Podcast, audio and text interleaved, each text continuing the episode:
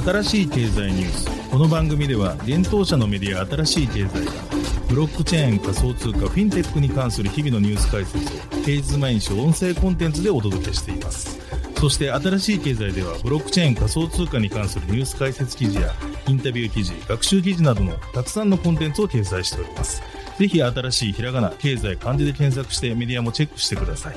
そして LINE 公式アカウントではメディアの更新情報を配信しております。LINE 公式アカウントにもぜひご登録ください。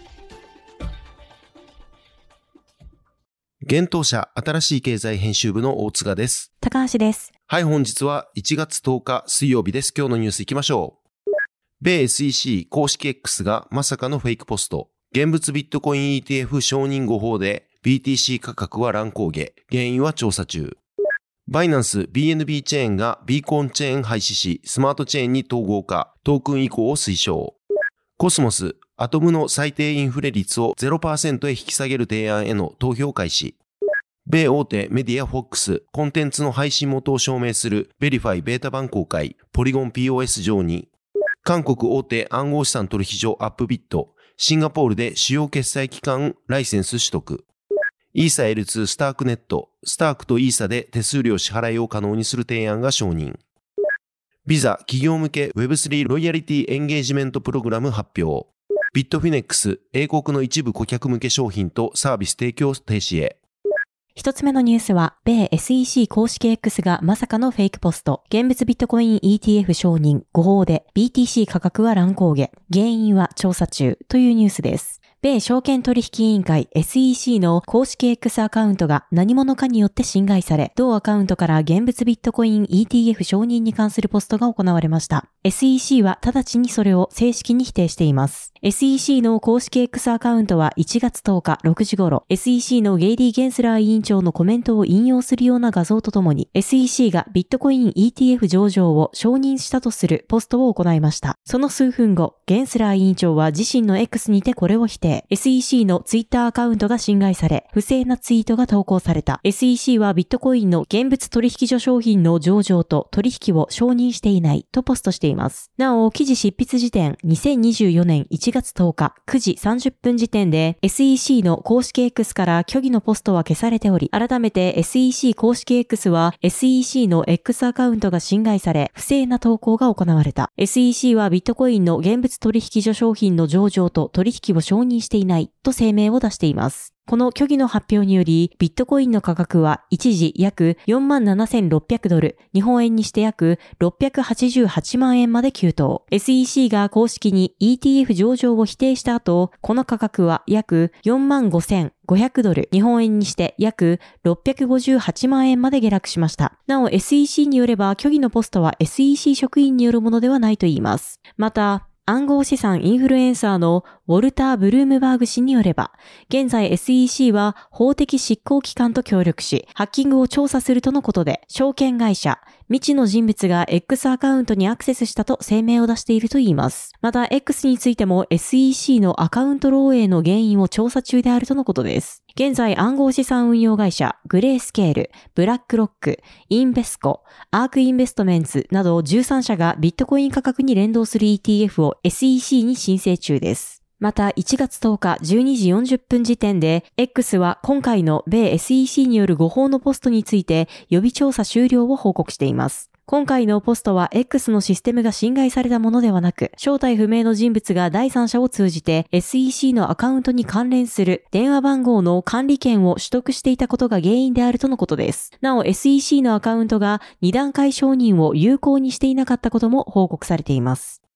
続いてのニュースは BNB ビーコンチェーンを廃止し、BNB スマートチェーンに統合する提案採用かというニュースです。大手暗号資産取引所バイナンス提供のレイヤー1ブロックチェーン BNB チェーンのうち BNB ビーコンチェーンの資産を BNB スマートチェーンの資産として移行することを強く推奨するとユーザーに対しアナウンスされました。BNB チェーンの公式ブログから1月8日に告知されています。BNB チェーンは BNB ビーコンチェーンと BNB スマートチェーンと呼ばれる2つのブロックチェーンで構成されたデュアルブロックチェーン構造を採用しています。今回行われたアナウンスは昨年11月に作成された提案 BEP333 に基づくものです。この提案は BNB ビーコンチェーンを廃止し BNB スマートチェーンに統合することでシングルチェーン構造に移行する BNB チェーンフュージョン実施するものです。ただし BNB チェーンフュージョン実施の計画は進められていますが、この提案は現在ドラフト状態となっています。そのためトークン移行について強く推奨するといったアナウンスになっていると思われます。現在 BNB ビーコンチェーンでは BEP2 及び BEP8 に基づいたトークンをサポートしています。これらのトークンは中央集権型及び分散型の取引所や BNB チェーンウォレットなどのセルフカストディを使用することで BNB スマートチェーンのトークンに移行が可能です。発表によると BNB チェーンフュージョンは今年4月に実施される予定で、それまでにトークンの移行を済ませることが推奨されています。また BNB チェーンフュージョンが行われた後でもトークンの移行は可能であると言いますが、グラフィカルユーザーインターフェースはなく、コマンドラインインターフェースを使用したトークンの移行方法しかないということです。さらには最大で7日間の待機時間が存在すると言います。ただし BEP2 および BEP8 トークンが2つのチェーン間を自由に移動できるクロスチェーン機能を実装していないトークンである場合については、チェーン統合後には移行ができなくなり、トークンの回収は不可能になると言います。これについて BNB チェーンのチームは、クロスチェーン機能をサポートしていない BEP2 および BEP8 アセットは、ビーコンチェーンの統合後永久に失われます。ユーザーはこれらのアセットを復元できませんと述べています。続いてのニュースは、アトムの最低インフレ率を0%に引き下げる提案が提出というニュースです。コスモスネットワークの中心となるブロックチェーン、コスモスハブのガバナンスにて、同ブロックチェーンのネイティブトークン、アトムの年間最低インフレ率を引き下げる提案についてのガバナンス投票が1月9日に開始されました。現在アトムのインフレ率は動的インフレ率を採用しており、インフレ率が7から10%の間で変動可能に設定されています。今回の提案が承認された場合は、このインフレ率の最低値が7%から0%へ引き下げられることになります。なお、同ブロックチェーンでは昨年11月にアトムの年間最大インフレ率を20%から10%へ引き下げる提案が承認されています。これに付随してアトムのステーキングで得られる利回りも引き下げられました。ただし現在の最低インフレ率として設定されている7%という値は、供給されているすべてのトークンがステーキングされている場合にも7%のインフレが維持されるということを意味するため、適切ではないという意見がコミュニティから出ています。コスモスコミュニティではこれまでアトムの価格を下落させないようにしつつ、コミュニティへのインセンティブを与え、参加者を増やすためにインフレ率を調整するという課題を抱えていました。なお今回の提案に懸念を持つユーザーも存在しており、アトムの現在のステーカーからステーキングの意欲を削ぐ可能性があるという意見も出ています。コスモスでは現在60%以上のアトムがステーキングされているため、ステーカーの意欲を削ぐことはエコシステム全体に影響を与える可能性があります。今回のガバナンス投票は1月23日まで実施される予定です。このニュースを作成している現在、1月10日13時、投票率は4.5%となっており、定則数の40%には達していません。また投票のうち約84%は賛成に投じられています。コスモスエコシステムは最近大きく拡大を続けており、コスモスでのインフラストラクチャーの開発運営を支援するインターチェーン財団が2640万ドル、約37億円を2024年の開発資金として支出することを昨年12月に発表しています。続いてのニュースは、FOX がポリゴン POS 上にベリファイベータ版公開というニュースです。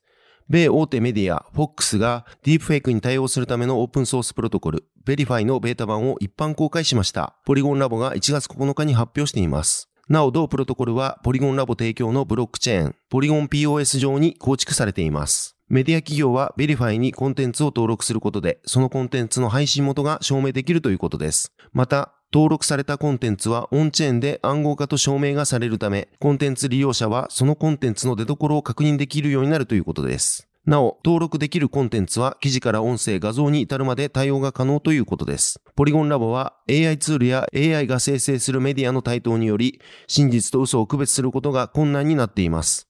特定のコンテンツの出所と信頼性を証明することがこれまで以上に重要になっています。とベリファイの必要性を説明しています。なお、ベリファイは昨年8月23日に行われた FOX ニュースの共和党討論会と同時にクローズドベータ版を開始していたといいます。同プロトコルには現在までに FOX ニュース、FOX ビジネス、FOX スポーツ、FOX TV 等の関連会社からテキストと画像を含む8万9000のコンテンツが登録されているということです。続いてのニュースは、韓国大手暗号資産取引所アップビット、シンガポールで主要決済機関 MPI ライセンス取得というニュースです。韓国大手暗号資産取引所アップビットのシンガポール法人が同国規制当局であるシンガポール金融管理局 MAS から主要決済機関 MPI ライセンスを正式取得したと1月8日発表しました。アップビットシンガポールは昨年10月 MAS より MPI ライセンスの原則承認 IPA の取得を発表していました。これによりアップビットはシンガポールにて規制されたデジタル決済トークン DPT サービスを顧客に提供できるようにになっていました。アップビットは発表にて MPI ライセンスの正式取得により提供するサービスの幅を広げる体制が整ったと述べています。なお、昨年10月には、米リップル社と米コインベースが MAS より MIP ライセンスの正式付与を受けています。続いてのニュースは、スタークネットが手数料をスタークでも支払い可能にする提案承認ということです。イーサリアムのレイアツスケーリングソリューション、スタークネットのコミュニティで、メインネットの次期バージョン、スタークネットアルファ、ボリューム13.0を実装するためのガバナンス投票が実施され、1月8日に承認されました。今回実装が承認されたボリューム13.0では、同ネットワークでの手数料をイーサだけでなく、スタークネットのガバナンストークンであるスタークでも支払い可能にする内容が含まれています。このバージョンでは現在に引き続きイーサでの手数料支払いをサポートしていますが、最終的にはスタークのみをサポートする体制への移行を予定しているということです。またこの他にも、ボリューム13.0ではトランザクションコストの削減やネットワークパフォーマンスの向上を行っており、25から50%の手数料削減の可能性があるといいます。なお、スタークは現在正式にローンチされていません。そのため、スタークでの手数料支払いはアップデート実施後すぐにサポートされるわけではないと言います。スタークが正式にローンチし、同ネットワークでトークン転送が可能になった後にサポートが開始されるということです。ちなみに今回のガバナンス投票は1月4日に開始され、1月8日の投票終了の時点で投じられた票の99.86%に相当する約16億票が賛成に投じられていました。スタークネットは ZK ロールアップを活用したイーサリアムのレイヤー2スケーリングソリューションです。ZK ロールアップとは暗号技術を利用した証明技術、ゼロ知識証明活用のロールアップのことです。そしてロールアップとは元となるブロックチェーンのセキュリティなどを活用しながらガス代、ネットワーク手数料やネットワークの混雑解消を図るスケーリングソリューションのことです。なお、スタークネットは今年2024年後半にガバナンストークンスタークをローンチし、18億枚をユーザーに対して配布する予定を発表しています。続いてのニュースは、ビザ企業向け Web3 ロイヤリティエンゲージメントプログラム発表というニュースです。米決済大手ビザがスマートメディアテクノロジーズと提携して企業向けに新たなソリューション Web3 ロイヤリティエンゲージメントプログラムを開始すると1月4日発表しました。同プログラムではゲーム化された商品の付与、拡張現実 AR を活用した宝探し、ロイヤリティポイントの新しい獲得、消費方法などの没入型プログラムを提供し、ブランドが新たな手法で顧客とつながりを持つことを支援するといいます。具体的には顧客へ Web3 ウォレットを提供できるようになるとのこと。また同ウォレットでは反則トークン、デジタルコレクティブルなどの特典を保管することができます。さらに同プログラムにより、企業はユーザー向けの体験サービスをカスタマイズすることも可能です。2018年に設立されたスマートメディアテクノロジーズは、エンタープライズ向けに Web3 エンゲージメント及びロイヤリティプラットフォームを提供する企業です。これまでに決済会社アメリカンエクスプレスやファッションブランドのバーバリーなどと提携しています。また同社は Web3 モバイルアプリスマートメディアウォレットを介して、ユーザーがトークンや特典を獲得、交換できる AR や空間体験を提供しています。ビザはかねてより Web3 領域での事業を積極的に推進しています。昨年9月にはソラナブロックチェーン経由で米ドルステーブルコイン USDC 決済機能を拡張することを発表。また昨年8月にはイーサリアムのガス代、イーサをクレジットカード使用による法定通貨での支払いを可能にするための実験を行っていることを同社ブログにて公開していました。続いてのニュースはビットフィネックス、英国の一部顧客向け商品とサービス提供停止へ。というニュースです。海外暗号資産取引所ビットフィネックスが英国の特定の顧客に対する商品とサービスの提供を停止すると1月4日発表しました。対象となるのは英国の居住者であるすべての既存の個人顧客、及び英国の居住者であり、英国の金融プロモーション制度の下で免除に該当しないすべての既存の法人顧客です。また2023年11月1日以降にプラットフォーム上にアカウントを作成した英国在住の新規顧客は個人口座認証を申請する資格がなくなるとビットフィネックスは伝えています。これにより1月10日以降、英国の特定の既存顧客はビットフィネックスにて新規入金、新規契約の締結、既存の証拠金ポジションの追加ができなくなるといいます。しかし、顧客は引き続きポジションの縮小や決済、プラットフォームからの資金の引き出しは可能とのことです。ビットフィネックスはお客様が適用免除に該当しないことが判明した場合、2024年1月10日より新規の入金、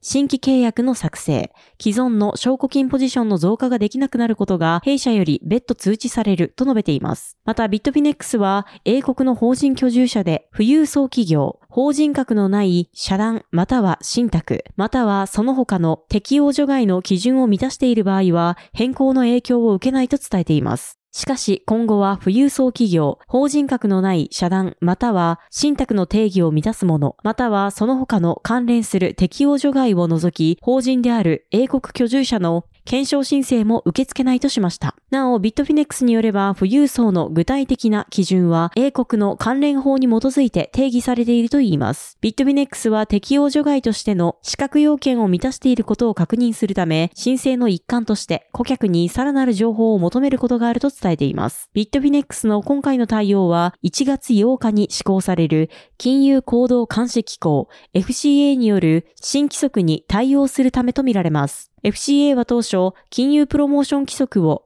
10月8日から開始する予定でしたが、準拠に困難が伴うことが明らかになったため、1月8日に期限を延長しました。FCA は9月7日、暗号資産企業の準備状況に関するレポートを公開。レポートの中で同制度に対する良い企業例と悪い企業例を紹介し、規則準拠への用意を促していました。また FCA は9月21日の書簡にて、英国ユーザーを抱える未登録の海外暗号資産企業が同制度に対応していないことに懸念を示していました。ビットフィネックスは10月末、FCA が発表した警告リストに掲載されました。同リストに掲載された業者とは取引を避けるべきと FCA はは勧告していました。はい、本日のニュースは以上となります。そして昨日と本日、新しいコンテンツ公開しておりますので、紹介させていただきます。一つ目は昨日、SBIVC トレードより暗号資産週間マーケットレポートが届いております。今回は年初は現物 ETF 報道に振り回されたビットコイン、アークへの承認判断の最終期限1月10日に迫る暗号資産週間市場レポート1月9日号となっています。こちら新しい経済のサイトから記事が見られるようになっておりますので、ぜひご覧ください。そして本日公開させていただきました人気企画特集、サトシナカモトが残した言葉、ビットコインの歴史をたどる旅です。今回はビットコインの暗号技術が破られたらどうなるサトシの見解として記事を公開しております。今回はサトシ中本が残した言葉第38番目の記事となっております。こちらも新しい経済のサイトから見られるようになっておりますので、ぜひご覧ください。はい、このように私たち新しい経済編集部ではブロックチェーン、暗号資産に関するニュースを平日毎日ラジオで配信をしております。本日ご紹介したニュースやコンテンツなどはすべてサイトの方に上がっておりますので、ぜひサイトの方からご確認ください。新しいひらがな、経済漢字で検索して見に来ていただければと思います。それでは本日はありがとうございました。ありがとうございました。